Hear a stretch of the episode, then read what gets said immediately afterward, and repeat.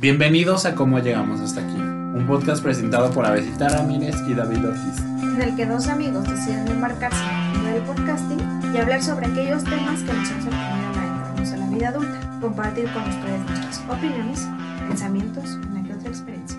El día de hoy tenemos un tema diferente, que no ha- que, o sea, una película. Como una escapada, ¿no? Yo creo que cuenta como escapada. Mm, sí, y esto es porque David eh, ya había, no sé si habíamos comentado en algún episodio o no, pero tiene un colectivo en el cual él trabaja que se llama Multiverso Psicoanalítico. Y él junto con otras amigas y amigos, eh, pues trabajan temas en torno al psicoanálisis, pero no solamente como aquello que es del psicoanálisis, sino lo social y algo pues de aquello que nos convoca en nuestro día a día. Y justo eh, hicieron un ciclo de cine, no, un ciclo de lectura primero, Ajá. en el cual eh, hablaban sobre el asunto de lo queer. Y para complementar esa actividad hicieron una que era también un ciclo de cine, ahora sí. Y eh, fui a esta primera sesión y proyectaron la película Todo sobre mi madre Ajá. de Pedro Almodóvar. Ajá. Del 99.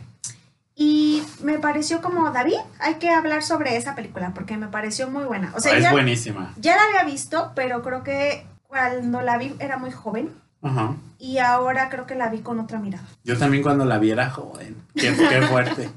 Porque yo creo que la vi como, tenía unos que 22 años Ujú. y ahora tengo 28, 6 años después. Que sentí la edad. Este, Sentí la edad. Y es una película muy bella y muy a propósito de lo, del asunto queer, ¿no? Sí, sí, sí.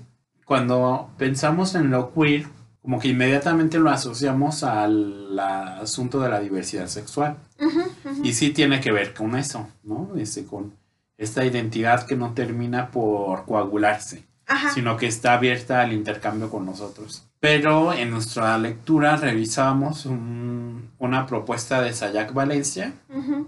Que recuperaba como esta visión histórica del concepto queer y sí tiene que ver con la diversidad, pero también tiene que ver con los marginados, Sí. con los inmigrantes, con las mujeres, como con las personas, ella le dice el tercer mundo del primer mundo, ¿no? De que mm, en Estados Unidos hay personas que quedan al margen, que quedan excluidas, que quedan rechazadas de ese primer mundo que nosotros idealizamos o se idealiza generalmente en todas partes y que aún siendo estadounidenses hay personas que no logran pues insertarse ¿no? en, en el modo en cómo funciona el sistema ¿no? Y trabajan en las calles, son prostitutas, son transexuales, son mujeres y todo sobre mi madre va precisamente por estas personas que como marginadas no de la España, de del capitalismo a lo mejor también. Y entonces, pues un poco de la sinopsis es una una mujer y su hijo este, viven solos, sin un sin el padre, el padre quién sabe dónde está. Viven únicamente ellos en la casa. Mm, en su cumpleaños, el hijo le pide a su madre que le cuente sobre su padre, que qué fue de él. Y ella primero como que se niega, pero le dice que sí, que le va a decir que como regalo de cumpleaños, después de que vayan a ver, ver una obra de Tennessee Williams, me parece que es un tranvía llamado Deseo, este, llegando a su casa va a hablar sobre la verdad. Y pues van a ver la obra, el, este, el hijo como que está muy emo- emocionado con la actriz. Y quiere pedirle un autógrafo, va a pedirle el autógrafo, la actriz se va rápido y a él lo atropellan porque es una noche lluviosa. Lo atropellan, tiene muerte cerebral y pues donan sus órganos, o sea, muere. Entonces, la protagonista, la mujer, este, decide que va a reencontrarse con su pasado en Barcelona y va a encontrar al padre de su hijo para decirle que murió, ¿no? Como haciendo un, un homenaje o cumpliendo la palabra que le había dicho de que le iba a contar este, la historia con su padre. Entonces se va a Barcelona y ahí en Barcelona pues como no se da bien a entender, pero como que da- se sabe que es alguien adicto y entonces va ahí a buscarlo entre los adictos, entre las prostitutas, entre las sexoservidoras. Ujú. Y ya en su trayecto se con, se conoce a, bueno, no conoce, se reencuentra con una prostituta transexual que se llama Agrado, que es mi, desde mis personajes favoritos, Agrado. y pues ahí van recorriendo, ¿no? Tratando de reconstruir qué pasó este, en ese momento cuando ella se va de Barcelona hasta encontrar al padre del hijo. Y pues esa es la premisa, ¿no? También este, hay eh, por ahí una monja, una novicia más bien, que es Penélope Cruz de joven, que se ve espectacular. O sea, es una belleza como muy, no sé cómo decirlo, muy, muy auténtica, muy, este, incluso no estereotipada, ¿no? no sino así muy propia, no sé cómo decirlo. Sí. Y pues ahí van encontrando que resulta que ambas mujeres, la novicia y ella, conocen a, al padre de este, del chico que se murió al principio de la película. Entonces en la película aparece el asunto de el SIDA, aparece el asunto de la violencia, de la prostitución, de la discriminación, ¿no? de, por ejemplo, agrado como que los, las personas con las que se encuentran no la pueden ver más allá de ser una, de haber sido una prostituta. Sí. Porque ella lo abandona al principio de la película y se dedica a otras cosas. Pero entonces todo, todo el mundo le hace ofrecimientos y la incomoda y la incomoda y ella dice, o sea, que ya no se dedica a eso. Y pues es una película bien interesante, ¿no? Porque eh, pone a hablar a, a los marginados, a la diversidad sexual, a los transexuales y a mí me encanta. Que aparte creo que nos muestra cómo justamente eso que dices, lo marginal, nunca está fuera realmente de, de, de como, de, digámoslo, de a lo mejor de la sociedad o de lo que sea que se produce dentro de la sociedad. O sea, pensaba también como, por ejemplo, en esas figuras que tenemos locales, ¿no? Indigentes, de cómo son personas que no, no permanecen completamente en las afueras de la ciudad, sino en el mismo centro, ¿no? Ajá. ¿Y qué nos muestran esas figuras? Sí, sí, sí. ¿No? Y cómo, por ejemplo, ante todas estas figuras que, por ejemplo, son como incómodas o desagradables para muchos, nos muestran también de, sin duda alguna, de lo que está dotada la sociedad. Ajá. O sea, porque pensando en cómo se cree que, por ejemplo, este asunto de la prostitución o de las enfermedades de transmisión sexual son solamente en esos rubros, ¿no? En los que Ujú. se daría. Pero, por ejemplo, Penélope Cruz, ¿no? Aquí en esta película es una niña de casa. Es una... eh, Novicia que se va a sí, ir a El Salvador. que está muy bien educada, ¿no? Que se cree la madre Teresa de Calcuta, digámoslo así Ajá. este, de, de- al querer ayudar a estas personas y cómo ella también allí termina sumergida, ¿no? En Ajá. un embrollo al quedar embarazada, ¿no? Y entonces, cómo, digamos, el atravesar por eso no se exenta a nadie, ¿no? Y, y, y yo digo como, no digo que sea como malo o bueno, sino que digo que bueno que, que nos ocurre. Sí. ¿no? Qué oportuno. Porque eso nos permite no solamente ver como diferentes formas de vida, sino también como diferencias en, la, en cómo nos vamos moviendo en sociedad. Y por ejemplo, a mí también me encantó muchísimo el papel de Agrado, Me encanta a mí. porque sin duda alguna, em, por ejemplo, en, ella al, al- al inicio de esta película, ¿no? Al, al ser sometida como por este sujeto que intentaba tener relaciones con ella, por así decirlo, Ajá. como también la atosiga, o sea, en el sentido de cómo trata de abusar a final de cuentas, Sí, ¿no? la somete. Y cómo este abuso, o sea, híjole, no es solamente de esas esferas. ¿no? Y hoy más que nada está presente en todos lados, Sí, sí, sí. dentro de nuestra cultura. Y creo Sí, o sea, lo que, creo que sí, no hace falta ser agrado, ¿no? Para sufrir esas vejaciones. Ujú, No hace falta ser una prostituta transexual para ser atacado o atacada por alguien, ujú. ¿no? Si no es una situación violenta que se replica en muchos contextos Sí, o en todos lados. Y a lo mejor es por eso que conectamos con agrado, porque aunque no somos prostitutas transexuales, este, somos capaces como de, pues no sé, empatizar, identificarnos con su lugar, a pesar de las diferencias abismales. Claro. ¿no?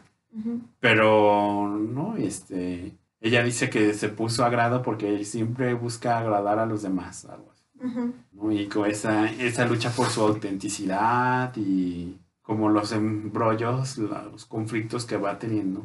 Sí. Que aunque no es la protagoniza, pero se me hace de los Papeles, personajes más interesantes. Igual que el de la actriz Uma, ¿no? Que Sí. este, él- todo el mundo pensaría que pues vive en la, en la opulencia, tiene una gran vida, ¿no? Porque le dicen, usted es famosa.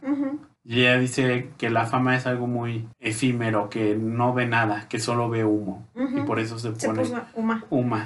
Sí. Y entonces, este, tiene un montón de conflictos con su pareja, que es una mujer que también es actriz y que sale ahí en, en el tranvía llamado Deseo, porque su pareja es una adicta al caballo, no sé qué droga sea esa, pero dicen que el, el caballo. ¿no? Y ahí tiene un montón de dificultades.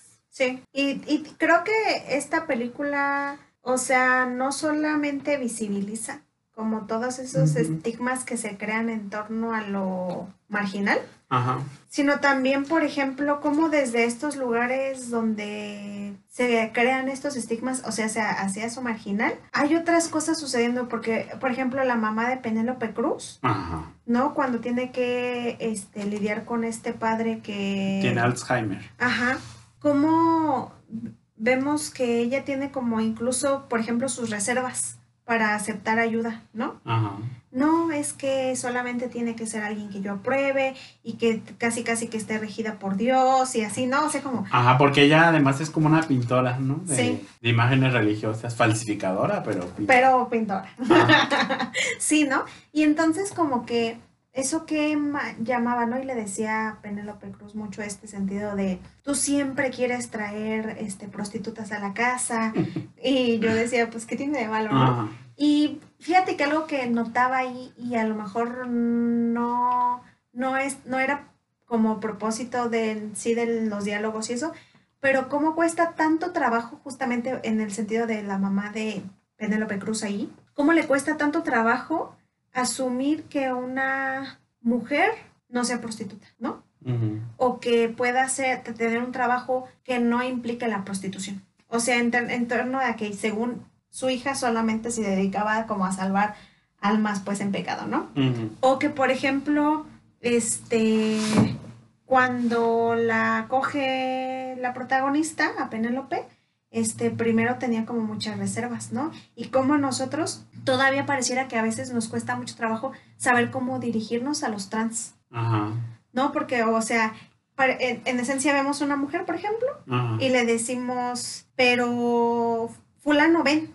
¿no? ¿Cómo, cómo nos cuesta todavía mucho trabajo desarticularnos de ese ya no es hombre? Sí, sí, sí. Y cómo también cuesta trabajo, eh, a lo mejor para ellos ubicarse en otro lugar. Por ejemplo, Agrado, o sea, creo que ella juega perfectamente con esos dos, ¿no? Ajá. Porque, porque de pronto pareciera que tiene unos tintes muy, como, no masculinos, pero sí como más fuertes.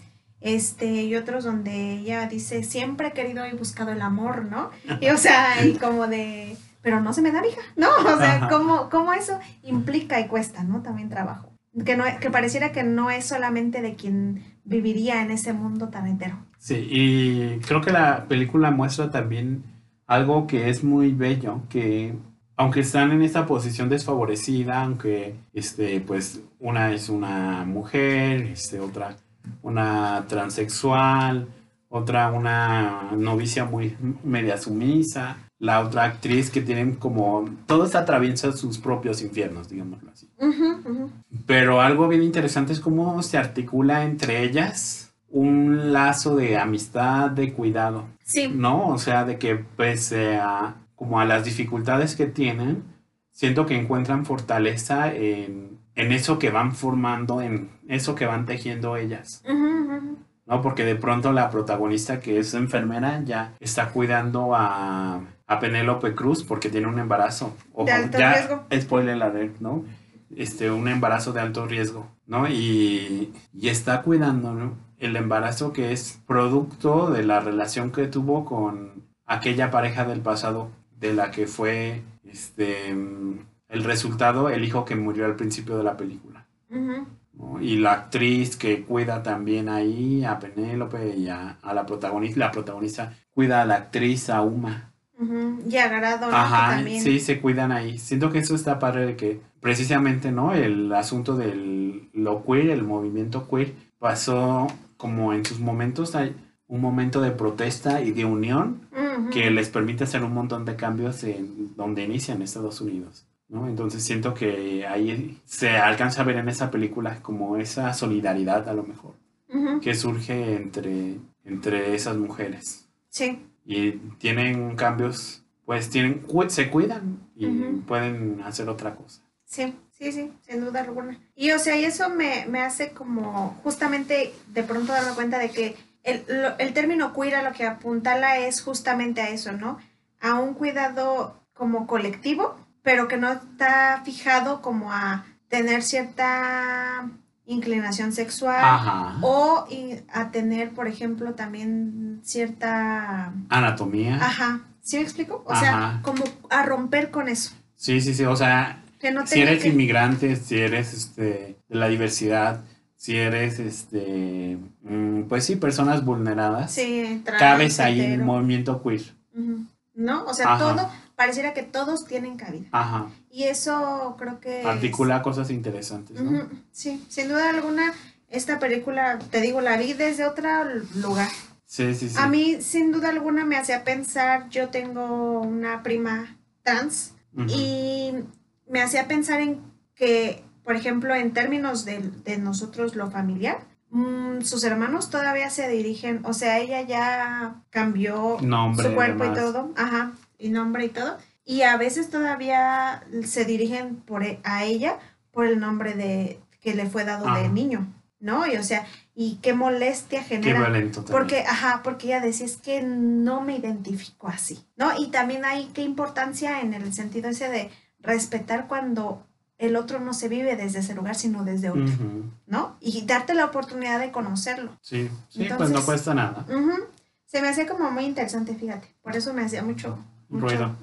Sí, es, eh, creo que la, pre- la película permite pensar un montón de cosas, ¿no? El asunto de la solidaridad, de la sororidad también, de Sí, el acompañamiento, de la diversidad, de la marginación, de la dignidad. Este, sí, es una gran película que está súper recomendada. sí. La pueden checar ahí. Este, bueno, no está tan fácil de conseguir, ¿eh? porque ahí No. tuvimos nuestros asuntos para conseguirla. Ajá, pero pueden encontrarla en Movie, Ajá. en Amazon, Amazon no. no, En Blim. Blim, ajá, Ajá. Blim. Y creo que Y ya. ya. Ah, en Apple, en Apple, Apple, TV. TV. Ajá, en. Aunque yo me suscribí y no la vi ahí, ¿eh? También. Ah, ah, qué bueno que lo dices. Ajá. Pero sí, Era un engaño. Porque que estaba desesperado. Bueno, ahí es como el detrás del evento, ¿no? De que estaba desesperado de que no la encontraba en ningún lado porque yo la tenía, pero en el dispositivo que la tenía hace mucho tiempo que la formateé. Ah, Y entonces, pues ahí estábamos buscando por cielo, mar y tierra, pero lo bueno es que se apareció. Pues sí, pero sí, o sea, y que, que aparte, ¿no? Qué interesante es último, nada más no lo vamos a abordar, pero, o sea, ¿qué, qué onda con el surgimiento de tantas plataformas, ¿no? Ajá. De streaming, o sea, ya no solamente tenemos unas, tenemos, este, tenemos Netflix, HBO, este, Disney Plus, Movie, Apple TV, ¿sí me explico? Ajá. Ya, amigos, ya, frenen todo esto, Star, ¿no? Creo Ajá. que Star. está TV, o sea, Ajá. Interesante. En fin, llegamos al final de este episodio. Esperamos que lo disfruten y que si vieron o han visto todo sobre mi madre, nos cuenten qué les parece esta película. Si tienen alguna otra de Pedro Almodóvar que nos quieran recomendar, aunque nosotros aquí Hable ya, con ella, yo ya se lo Sí. recomiendo ahorita. Es Ya, ya de mis favoritas. Sí, y entonces eh, son increíbles. Este, también nos digan qué opinan sobre el asunto del movimiento queer. Este, qué piensan ustedes, cómo están, compartan este episodio, nos den un, en un podcast un review de 5 estrellas